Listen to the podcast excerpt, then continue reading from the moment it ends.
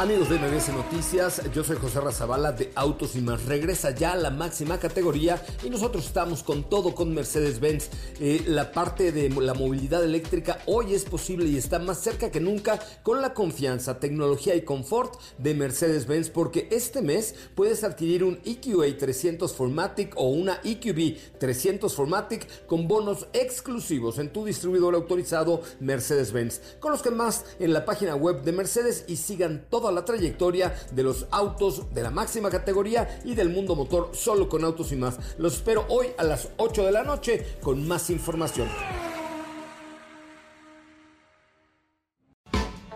MBS Radio y el Dr. Zagal han dispuesto una generosa y elegante mesa para celebrar este banquete. ¡Pasen! Y sean bienvenidos a degustar los manjares de este menú, especialmente seleccionado para los paladares más exigentes. Esperamos que esta experiencia cultural les deje buen sabor de boca, aquí en MBS 102.5. ¿Por qué los ostiones Rockefeller se llaman así?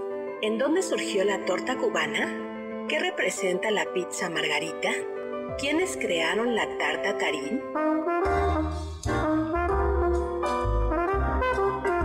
Hoy hablaremos de papas y duquesas, el pastel de Napoleón, filete Wellington, café vienés, espagueti a la putanesca, cóctel de Alfonso XIII, crema Dubarry, cóctel Churchill y más sobre platillos y sus nombres.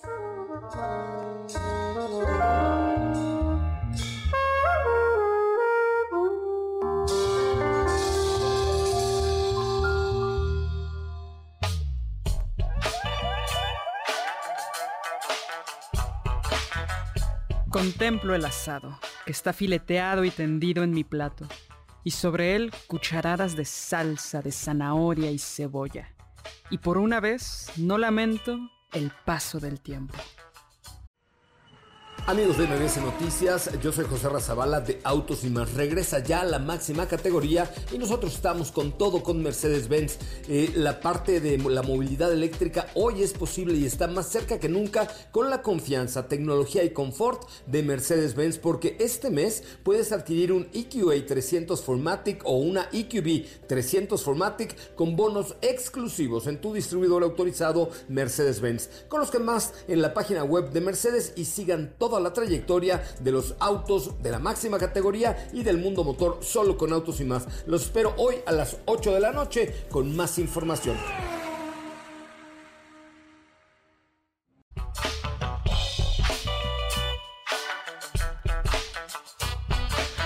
¿Qué tal amigos, amigas, amigues? Encantado de estar con todos ustedes. Soy Héctor Zagal y estamos en este banquete, el banquete del doctor Zagal, pero sobre todo el banquete de todos ustedes, transmitiendo desde la Ciudad de México, Tenochtitlan, Colonia Anzures para todo el mundo mundial y el sistema solar, acompañado también de esa voz que abrió hoy el programa que es Carla Aguilar, la licenciada Carla Aguilar.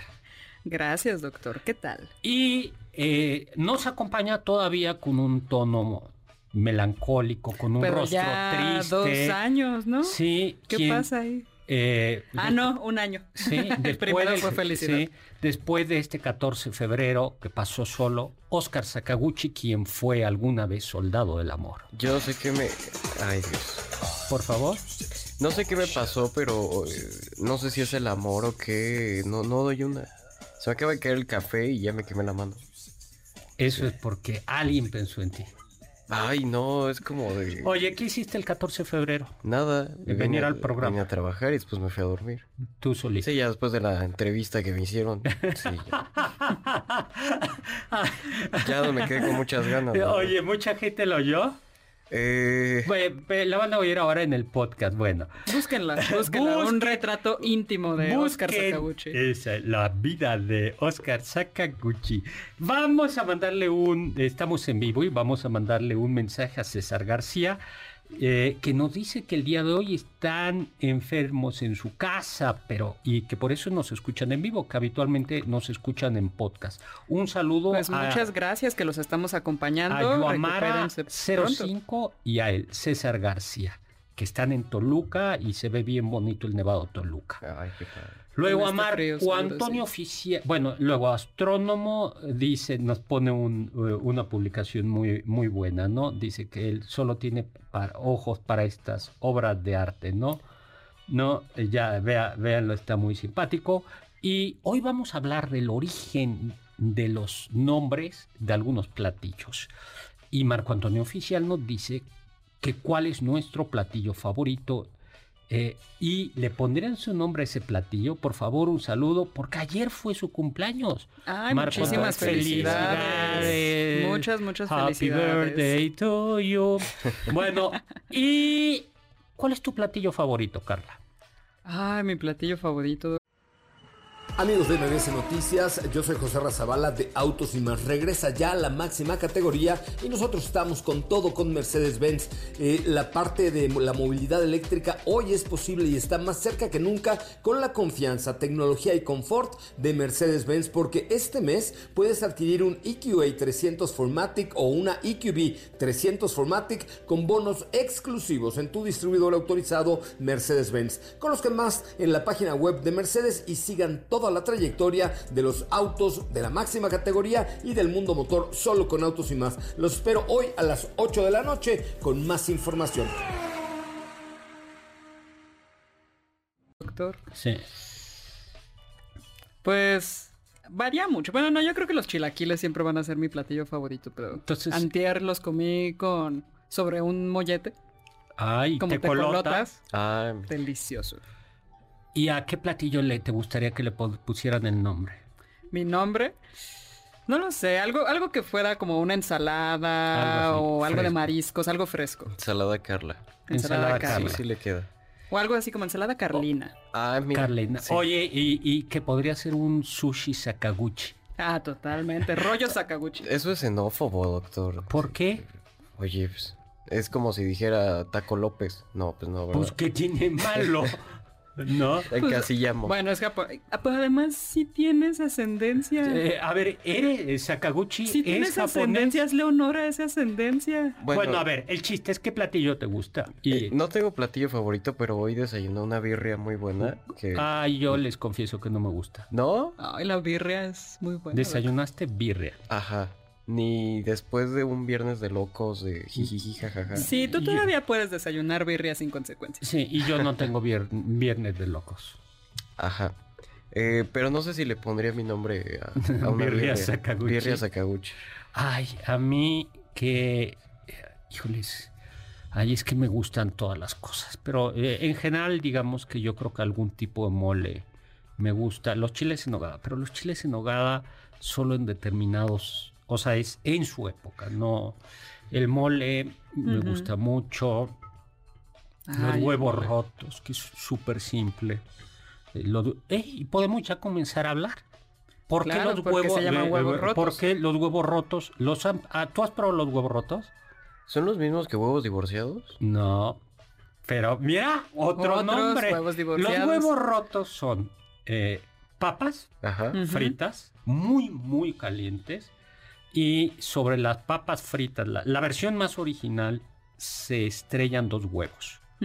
Y entonces se terminan de cocer sobre o un huevo eh, Sobre las papas. sobre las papas la versión Oh. más estándar es son las papas mm, con papas y patatas y un huevo estrellado ahí y Qué además rico. y Gran combinación la papa con el huevo. y se corta, o sea, se corta, se, se deben de romper, ¿no? Ajá. Se Sí, debe sí, romper sí. y la yema y lo puedes enriquecer, le puedes poner un poquito de jamón, una rebanada de jamón, si es de jabugo es mejor, y una copa de vino tinto. Bueno, Doc, es- usted es muy fino. no, eso es simplicidad. y los huevos divorciados, ¿Para qué? Son dos huevos, pero a uno le echas de una salsa y otro de Otra otra. salsa. Y se, o sea, se supone que simboliza el divorcio. Ajá. Así es. Le mandamos un saludo a Juan Recuerdos Manuel. de mi infancia. No, no me llegué a casar, gracias a Dios. Presente como cada No, sábado. hablaba de mí. Huevo divorciado. Ajá, Yo hablaba de conversaciones. Ahí, Ay, en rojo. la fondita, Yo y yo comiendo huevitos divorciados mientras mis padres platicaban. Otro, a ver, otros huevos. Eh, hay los ¿Cuáles, huevos doctor? motuleños. ¿Has probado los huevos motuleños? Recuerden que qué estamos ricos son. 5166105 y recuerden que estamos hablando del origen de algunos platillos. El nombre del, eh, el nombre del, del origen de algunos platillos. Así es. Hue- huevos motuleños, ¿tú los has comido? Sí, doctor. De hecho, le gustan mucho a mi, a mi papá. Creo que son de sus favoritos. Un saludo a mi papá. A mi padre. Te y- quiero mucho, papá. Y son también súper sencillos. La vida Y son súper ricos. Sí, ¿tú los has probado? Eh, no. A ver, que, bueno, ¿y por qué se llaman motuleños? Bueno, porque se supone que nacieron en Motul, En Motul, en Yucatán. Yucatán. Yucatán. En Yucatán, yo fui a Motul, Eh, Yucatán. la ¿Y historia, comió huevos motuleños, Por doctor? supuesto. En el mercado vendiendo unos huevos motuleños buenísimos. la historia cuenta que el gobernador de ese entonces de no me De acuerdo si- Yucatán. de Yucatán, un tal eh, Felipe Huerta, aunque no sé si el apellido sí era Huerta, porque en otras este, versiones viene el apellido diferente, invitó a cenar a Vasconcelos y a Diego Rivera. Pero eh, quién sabe este señor cómo tenía su logística y cómo gobernaba. Este, si ya teniendo estas dos eh, personalidades, le avisa a su chef que necesita una comida y el chef dice, oye, pues no tengo tiempo. Entonces eh, se da cuenta de que solamente tenía muy pocos ingredientes, entre ellos huevos. El chef se llamaba... Chicharitos, plátano macho, frijolitos. Ajá. El, el chef se llamaba Jorge Sikev. Y entonces, eh, con todos esos ingredientes que dijo Carla, hace una preparación, se los da, les queda muy bien porque al final los comensales le dicen, oye, ¿cómo se llama esto? Y dice, ah, bueno, se llaman huevos. Eh, son los auténticos huevos motuleños. Y llevan re- eh, rebanaditas de de jamón, jamón. también. Y la y la salsa, de jitomate. Y la salsa de jitomate. Son Ay, sí, buenísimos, buenísimos, buenísimos. Oye, tenemos algunos regalitos, ¿no? Vamos a hacer Ah, regalos. sí, Estamos sin- doctor. es- es- ay, en vivo 5166105, mi Twitter arroba hzagal, zagal con z. Raúl González ya nos está escuchando. Gracias, Y muchos saludos. Le quiere decir que tiene una, dice Raúl, que tiene una prima de tu edad, ¿no? Que es americana por si quisieras conocerla, ¿no? Este, Tengo que checar si mi visa todavía está vigente, pero este eh, lo, lo- lo pongo en el cajón. ay, eh, eh, ¿cómo que en, en el cajón? No, en la lista de pendientes, no en la agenda. En la agenda, sí. Bueno, Pero bueno, sobre los regalos, para que se olvide al doctor, tenemos un pase doble para que vivas la magia del mundo Pixar para el 27 de febrero en la Gran Carpa Santa Fe. Y tenemos un pase doble para Más allá de Tutankamón, experiencia inmersiva de National Geographic en el Monumento a la Madre. Y dos pases dobles para que vivas la experiencia de la cartelera de, eh, de Cinépolis en formato tradicional de lunes a viernes, válido todo el mes. A quienes Ay, nos quiero marquen al 55 51 66 1025. Y Nos digan cuál es su platillo favorito o que nos compartan algún platillo que les dé curiosidad saber el nombre. Y si no lo tenemos aquí preparado, lo podemos buscar también. exactamente. Pero no pidan lo del cine porque ya es para Carla. Ay, pero nada más uno. Ok. Pollo a la Kiev. ¿Dónde queda Kiev? Oscar Sakaguchi. en Ucrania. Eso. Bueno, quién sabe, ya. Ah, En unos años, quién sabe. ¿Quién sabe? ¿no? Sí. Kiev. El, el Principado de Kiev, que fue muy importante en los orígenes de Rusia, ¿no? Sí. Bueno, pues, ¿tú has probado, han probado el pollo a la Kiev? Nunca, doctor. Ah, yo sí. Hay un Doctor, restaurante. es que usted es muy fino. No, ah, mi papá me, invitaba a un restaurante que, que todavía existe, que se llama Le Moustache, que quedaba... Ah, claro, que está queda- cerca de... Río Sena, atrás de la embajada Claro, estadounidense, exacto. Que había que entrar con corbata. Cuando los ¿Al restaurantes... restaurante? Eran, los restaurantes eran... Cuando los restaurantes eran decentes... Ajá. También Al- los cines. Era, había, había código de, de vestimenta, había restaurantes, por ejemplo el San Angelín tenía hasta su tipo zona de corbata y sin corbata, pero a- Ah, a- sí. Wow. pero Ay, pero el Le Moustache era corbata Siempre con corbata. con ¿Y corbata. para qué le pedían la corbata, doctor? ¿Para que se limpiara? No es cierto. Por eso no te voy a invitar nunca a co- comer ahí, que de, de a comer a, a, a ti sí, Carla. Gracias, doctor. Y además era muy, todavía muy mono porque había esta costumbre de entre el antes de, entre el platillo, la entrada y el platillo y el segundo platillo, te ponen un sorbetito de limón para limpiar el para paladar. limpiar el paladar. Qué elegante, doctor. No, no es un postre en medio. Es, un sorbetito así. No me lo puede traer al final, por favor. Todavía no termino. El pollo Kiev es un plato, es pechuga de pollo deshuesada, enrollada, pero va rellena, este es lo curioso, le meten un trozo mantequilla frío. Ay, qué rico. Frío. Eh, y yo no me acuerdo si estaba, algunas versiones dicen que está empanada, eh, que estaba empanizada. Yo, yo, yo me acuerdo no haberlo tomado empanizado. Eh, y entonces Así con ese trozo de mantequilla se hornea. Se hornea. Y entonces, claro, el secreto es cuando lo partes, la mantequilla sale caliente y derretida. De hecho, te dice el, el, iba a decir el mayordomo, pero es que usaban frac o smoking eh, ahí los eh, meseros, ¿no? Y entonces te decían, tenga cuidado porque sale caliente. Bueno, pues la historia de este plato se remonta al siglo XX. Aunque y no tiene, no nació en Kiev. Eh, exactamente. Algunos dicen que nació en Nueva York, no muy muy lejos, ¿no?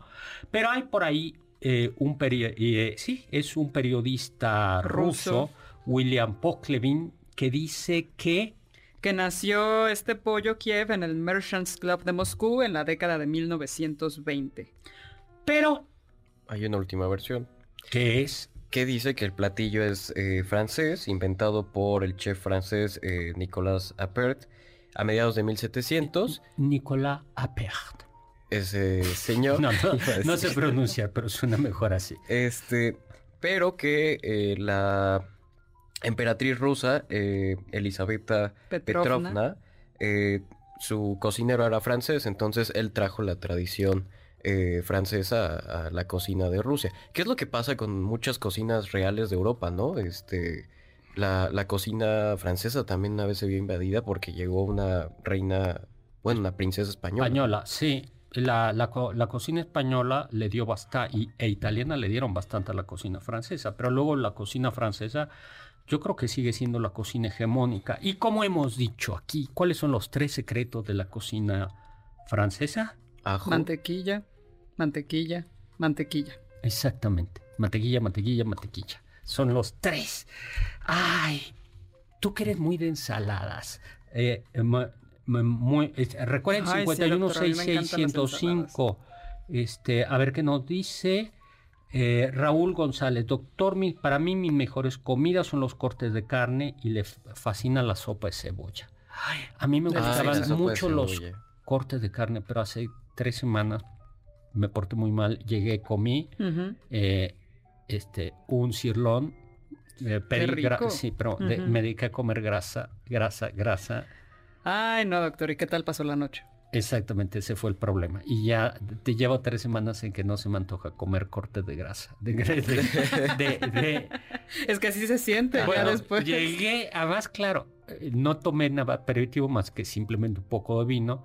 Llegué, eso sí, tenía un asco. Llegué a mi casa y me tomé un trago de whisky así, de, que fue lo que me salvó. No, bueno, no, pues no, pero eso sí te puede ayudar. Sí, te, corta la, te corta la grasa. Sí, literalmente fue lo que me salvó, pero aún así fue, no, muy desagradable. Ay, sí, Pero a ver, convénceme de las ensaladas.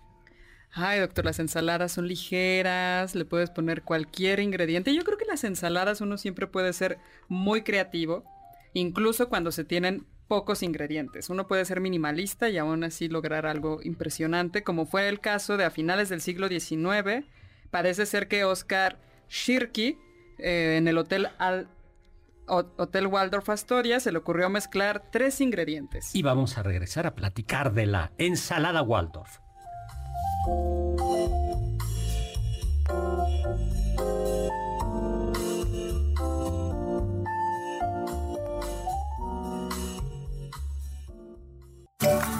Del diccionario del doctor Zagal.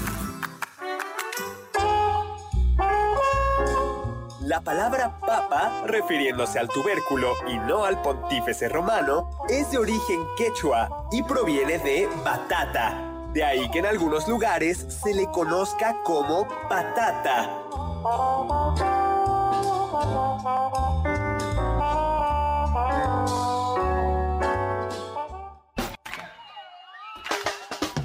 ¿Faltaste alguno de nuestros banquetes? ¿Quieres volver a degustar algún platillo? Escucha el podcast en mbsnoticias.com. MBS 102.5. Estás escuchando el banquete del Dr. Zagal. ¿Quieres felicitar al chef por tan exquisito banquete? Llámale al 55 51 66 1025 en MBS 102.5.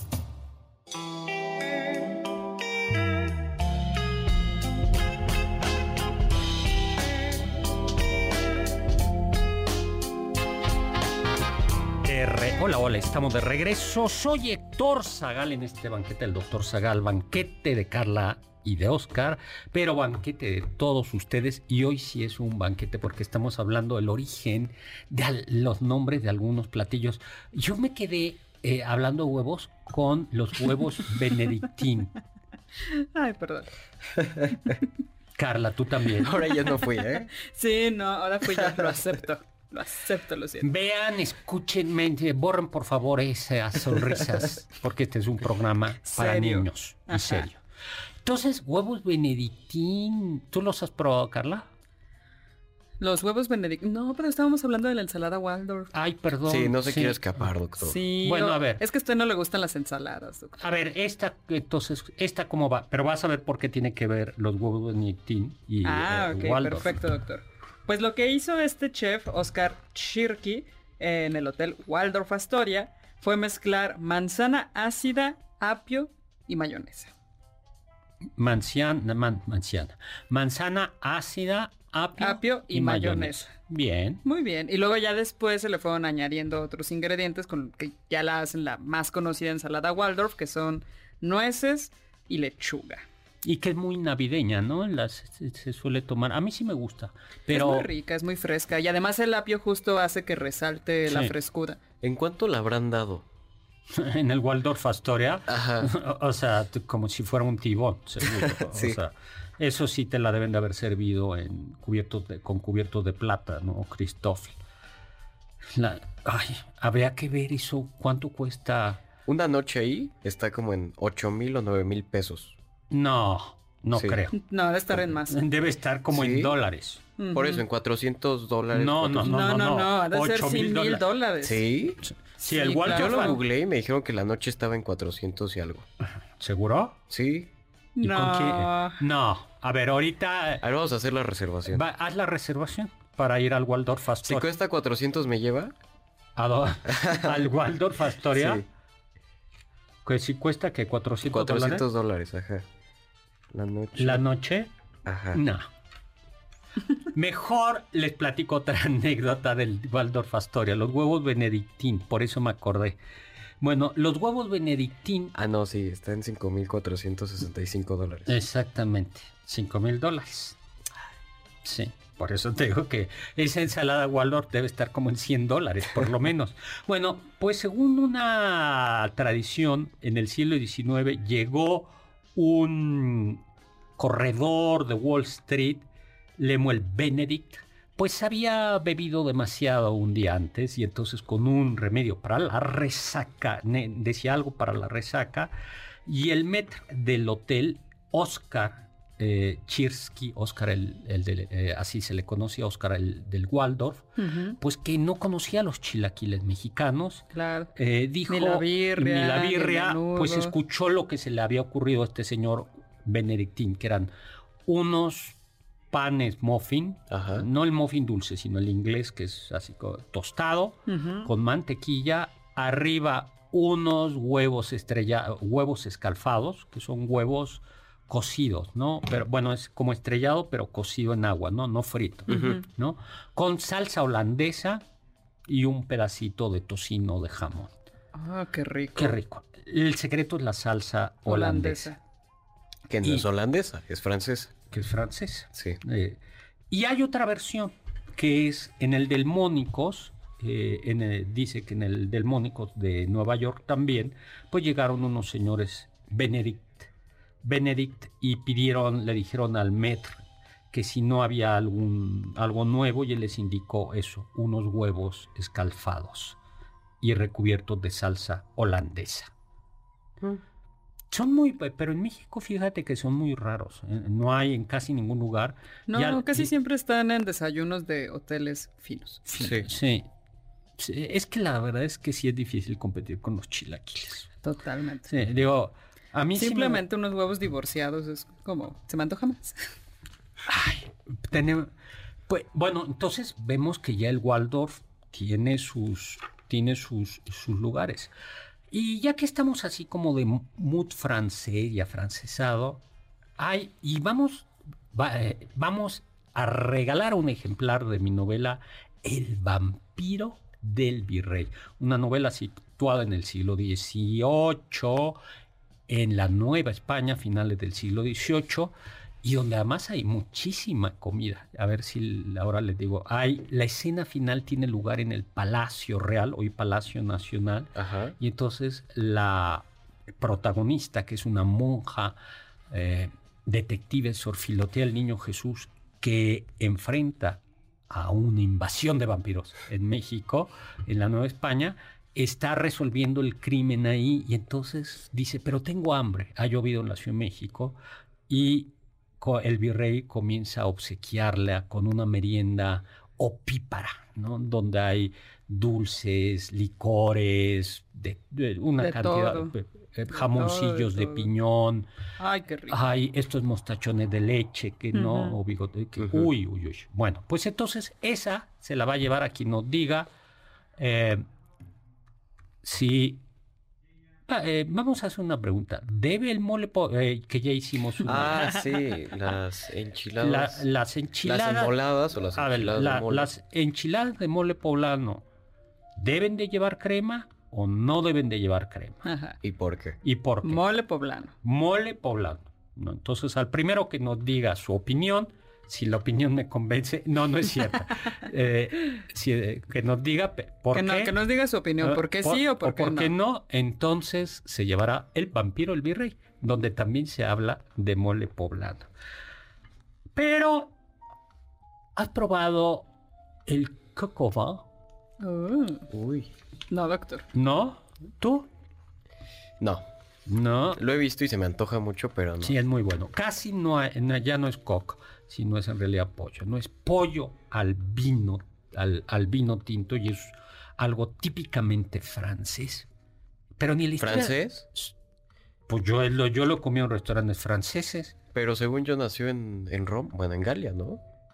Yo sé Pues la Galia tenía, existía y tenía cultura antes de que llegaran los romanos La Galia es lo que después se convertiría en Francia. en Francia. Bueno, o sea, sí, pero en tiempos de la Galia, no de, de- Ah, de en Francia. galas. O sea, tú dices que es una receta A ver, gala. yo sabía que hay dos versiones, A dos ver. leyendas. Una es que un chef de Julio César se lo preparó por este como regalo, como en honor a que había este Conquistado. conquistado la Galia. La, Galia, la Galia, recuerden, el Galia y Gallo están emparentados. Por eso hoy por hoy todavía el equipo de fútbol de Francia tiene un gallo. Y entonces, o sea, Esa es el cocinero de- del chef le preparó un el gallo cocinero de Julio César. de Julio ¿no? César. Ajá, agarró un gallo que seguramente lo agarró de ahí. Este, lo hizo con vino, porque el vino era muy representativo de los romanos y se los dio a Julio César. La otra versión es que cuando llegan los romanos y, hace- y le ponen sitio a la Galia, eh, les cuesta trabajo conquistarlos porque el sitio dura bastante y entonces los mismos, este, lo- los, mismos que están ahí en la Galia Los sitiados, galos. Los galos. los galos agarran un gallo, un gallo fuerte, o sea, choncho, y se lo dan a Julio César como regalo para decir, mira, sí podemos, todavía podemos, estamos fuertes. Y entonces tiempo después Julio César agarra al líder, lo invita a comer, le da una preparación rara, que es eh, un gallo con una salsa roja muy sabrosa, y este líder le dice, oye, qué rico, qué, qué, qué, qué me serviste. Y dice, ¿te acuerdas del gallo que me diste el otro día? Ahí está, en, en salsa hecha con vino además. Y él ya había sido derrotado. ¿Y a qué sabe el gallo? Duro. El gallo, Ajá. sí. O sea, a ver, el gallo sí tiene, tiene sabor, sí tiene un sabor, eh, pero en ocasiones, pero es duro y en ocasiones el sabor es muy fuerte. Por eso lo que tomamos o lo que hoy se coma es pollo, pollito. Yo he comido, híjoles, eh, eh, si ustedes alguna vez prepara, han comido pollo, pollo o, o gallina de pueblo, es muy fuerte el sabor. Lo que nosotros comemos es este plástico. Bueno, yo como mi madre compra el, el pollo en un mercado y el- es bastante bueno, va- mucho mejor que en el supermercado. Pero Ah, bueno, hoy por hoy lleva, eh, este, el- se marina y se flamea y está estofado con vino tinto. A ver, alguien lo hace con vino blanco, pero en realidad es con vino tinto y se le pone ramitos de hierbas aromáticas, tocino, champiñones, zanahoria y cebolla. Pero tiene que llevar vino, un cocobá. Ay, vamos a un corte. Y yo voy a ir a cenar, yo creo que un cocobán aquí cerquita.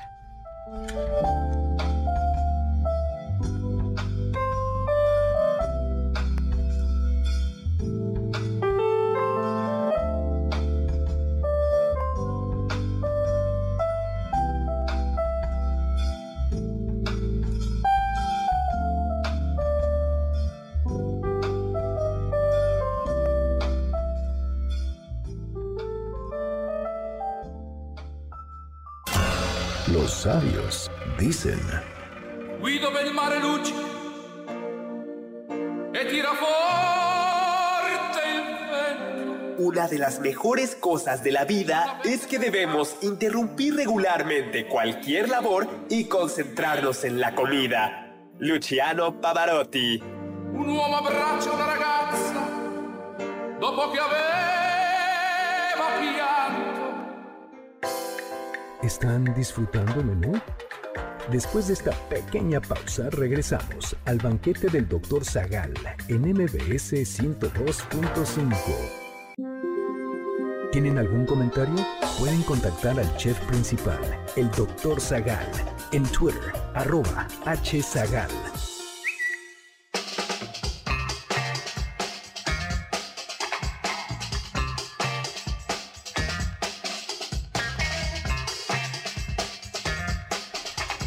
Hola, estamos de regreso.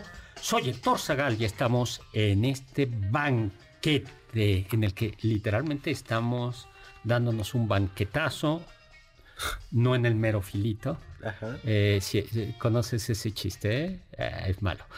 Eh, pero es, es dos vampiros que están muertos de hambre. Ajá. Está llueve y llueve y no han podido salir y finalmente uno de ellos decide salir.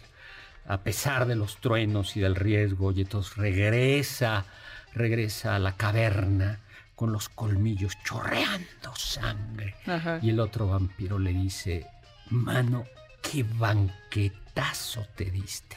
Y el otro le dice, sí, yo en el mero filito. Ah, está- Ah, es Sí. Bueno, este es un banquetazo. Ajá. yo creí que iba a ser un chiste como lo de los huevos, ¿qué? ¿Tibetanos? Sí, no, de esos chistes no hacemos. Eh, Juan Carlos Latoso ¿Qué? No, no, ahora lo cuentas. no No, dice, no, nos dice que, eh, hablando producto de platillos, dice una exquisita sopa de murciélago, doctor. No. Ay, no. No, no, no. Eso la última Ya nos, basta. nos costó dos años de encierro. Y luego puso, eh, eh, eh, puso, pero dijo que no lo leyéramos al aire, lo- los huevos tibetanos. Y en efecto, Ah, puso que no lo lo vamos. Ah. no, lo- no lo vamos a explicar. Perfecto. Porque este es un programa para niños. Doctor, también le mandamos muchísimos saludos a Sofía Segovia de la ¡Sofía! colonia Martín Carrera. Muchísimos saludos a la Martín Carrera. Nos dice, está bien sabroso el programa. Nos manda saludos a todos y a todos los que nos escuchan. Y Marcelino Ortiz nos dice cuál es el origen del hot dog. Ah, ya lo platicamos. Ese, le- te- te- ese tiene que ver justo con Con las salchichas, hablamos ya de las salchichas y también de cómo desde la época de los romanos ya se comía entre panes trozos de carne, embutidos, como Sí. ya habíamos platicado. Pero además tiene que ver con un partido de, béisbol, béisbol, donde se vendían las salchichas entre panes, perritos calientes. Pero no hemos logrado encontrar la caricatura Sí. que de donde se dice que salió el nombre de hot, Hot dog, dog, porque apareció un perrito en aparecía una un perrito, exactamente, un Dauschund, me un perro parece salchicha. un perro salchicha y decía compre sus perritos calientes, sus hot dogs, pero no hemos, Hemos dado con esa caricatura. Oye, y un saludo, este domingo estuvo muy bonito la, Ay, los sí, libros que allá regala En el Parque La Bola. en el Parque de la Bola. Es cierto, doctor, tuvo muchas visitas, ¿no? Sí, fueron muchos, nos ¿Y acaba. para cuándo va a ser la próxima? Ah, ya les platicaremos. Yo creo que va a ser en el norte de la ciudad.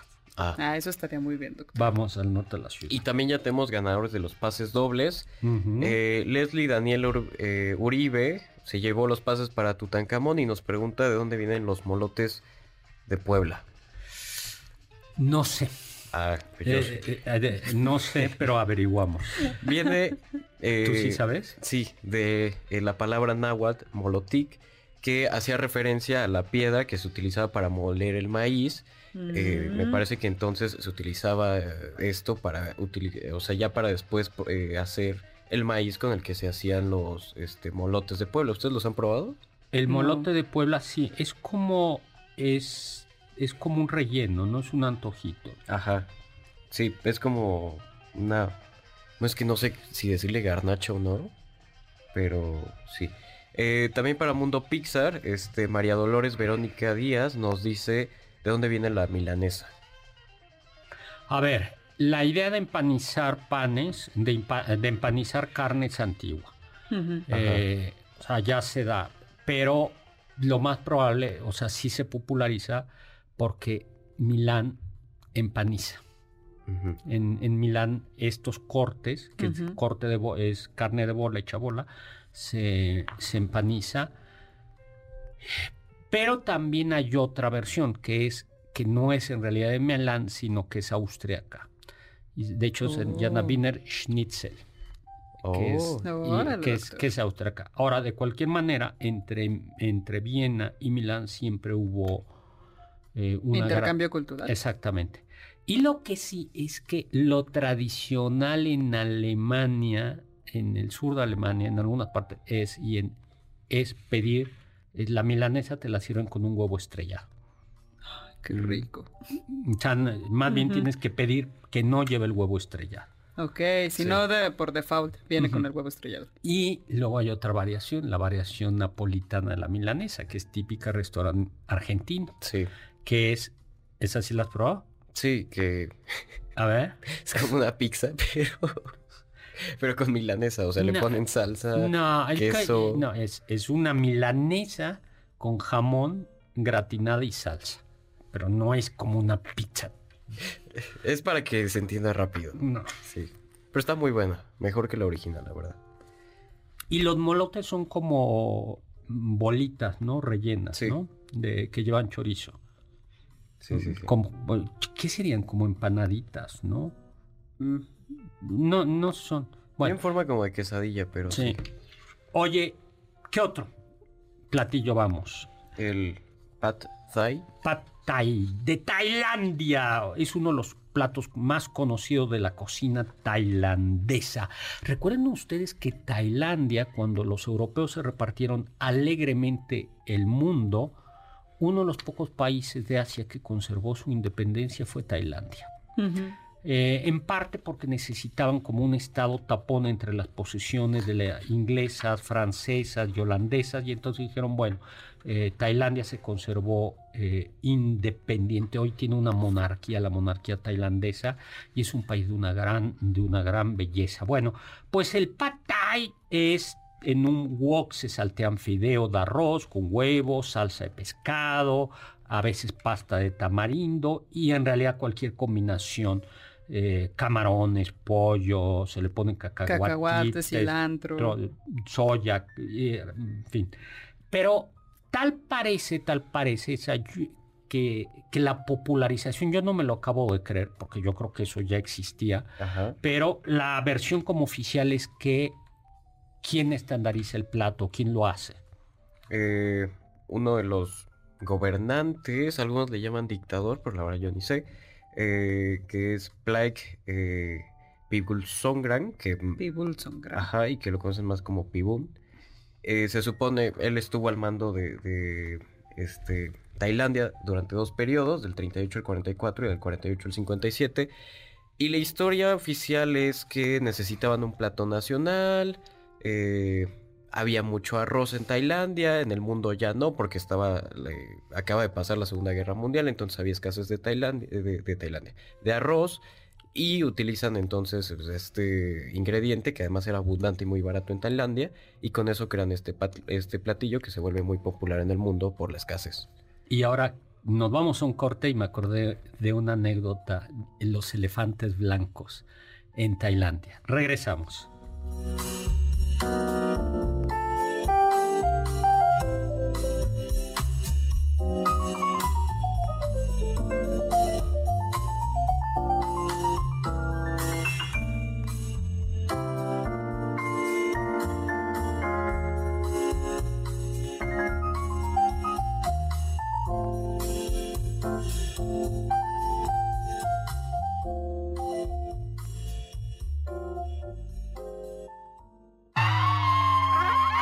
Escuché que... La sopa garbier es un plato tradicional del suroeste de Francia. Esta sopa solía ser un plato hecho con lo que los campesinos tenían a mano. Vegetales de temporada como coles, nabos, zanahorias, patatas y judías, junto con carne de cerdo o de pato. Se cocinaba lentamente en una olla grande y se servía como una comida reconfortante y nutritiva para los trabajadores del campo.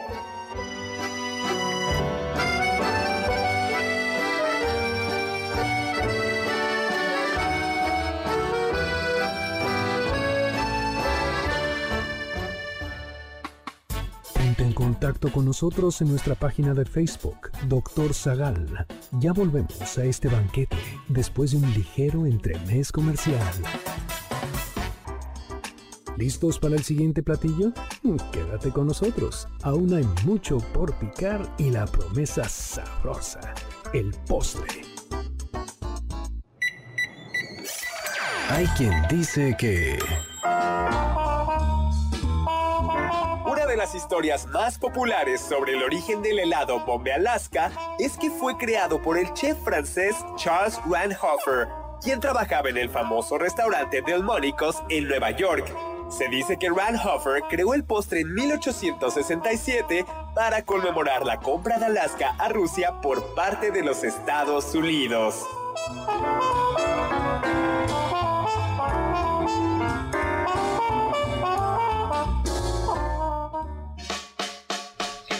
Hola, ho- hola, hola, estamos de regreso. Soy Héctor Zagal en este banquete que ya se nos está acabando. Ya se nos está acabando. eh, sí. Y tenemos bloque. ya un ganador de mi libro, El vampiro el virrey, publicado por Planeta, un libro donde hay intriga, comida, más comida, Sangre, vampiros, crímenes. ¿Hay más crímenes. comida que vampiros?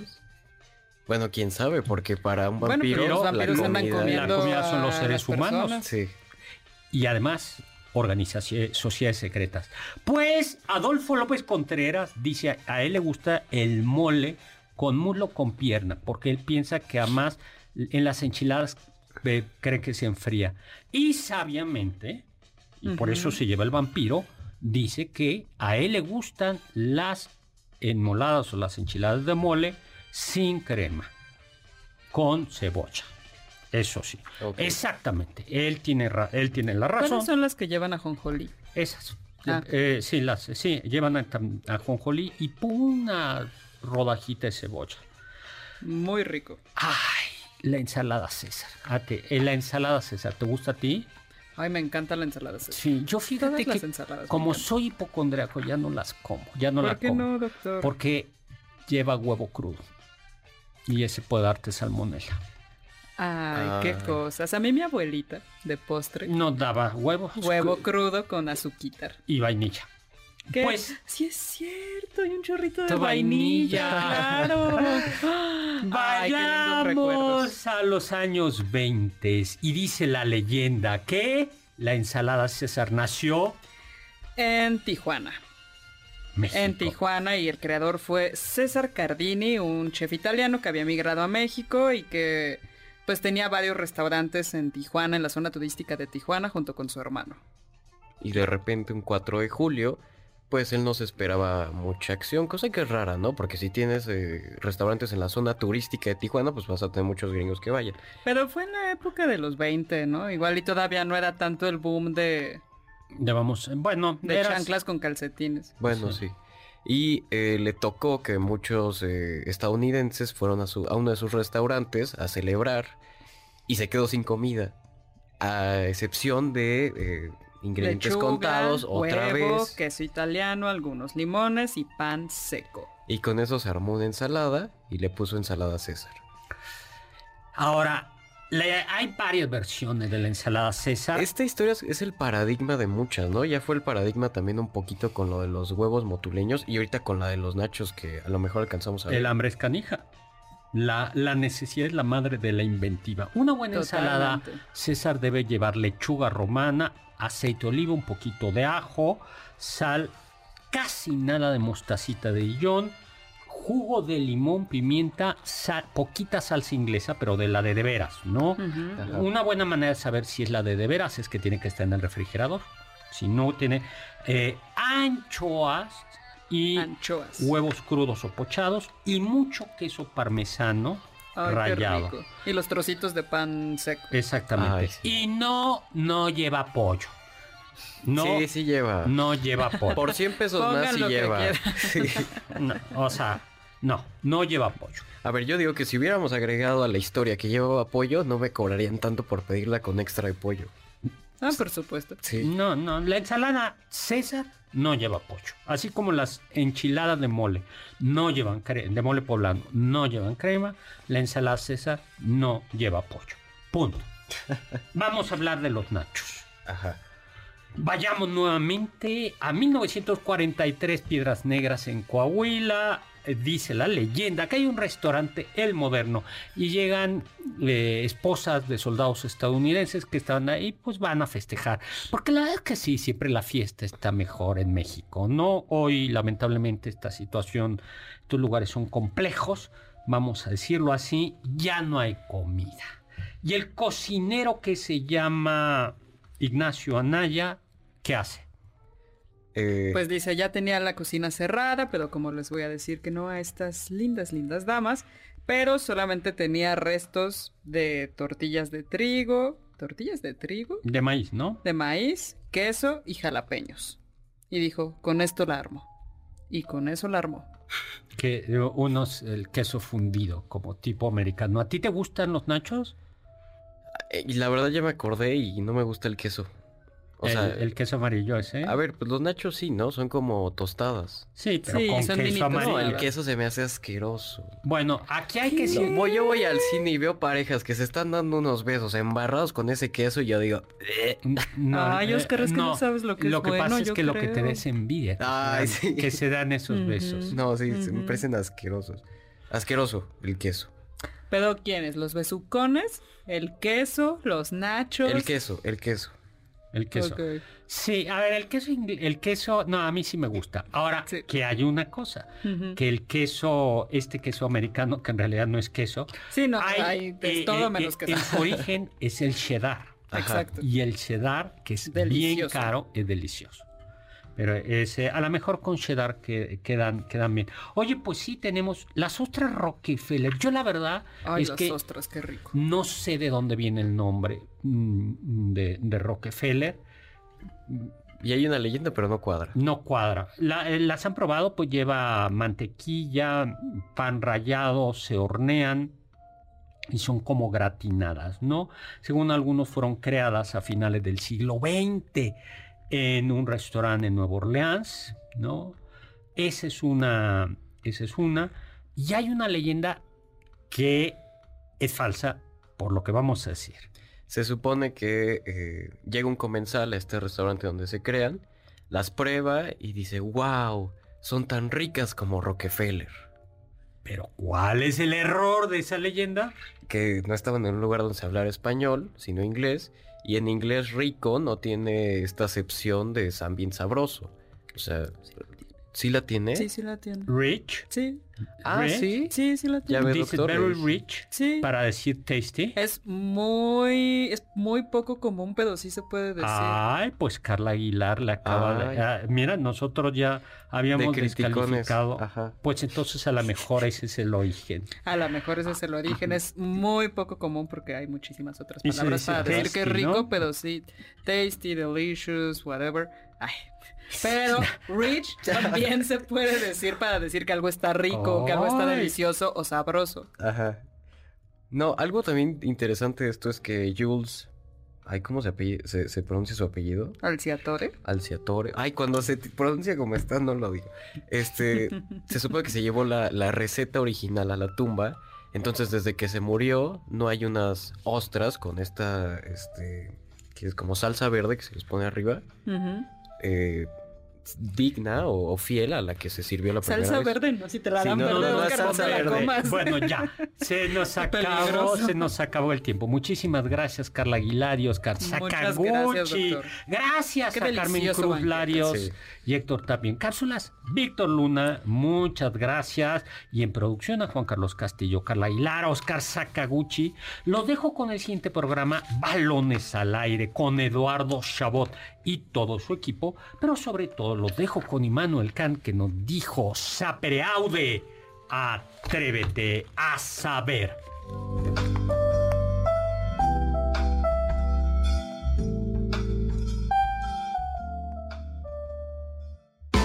Confiamos que este banquete ha sido un deleite gourmet y cultural. Gracias por escucharnos y nos esperamos el próximo sábado con una deliciosa receta que seguro será de su agrado. MBS 102.5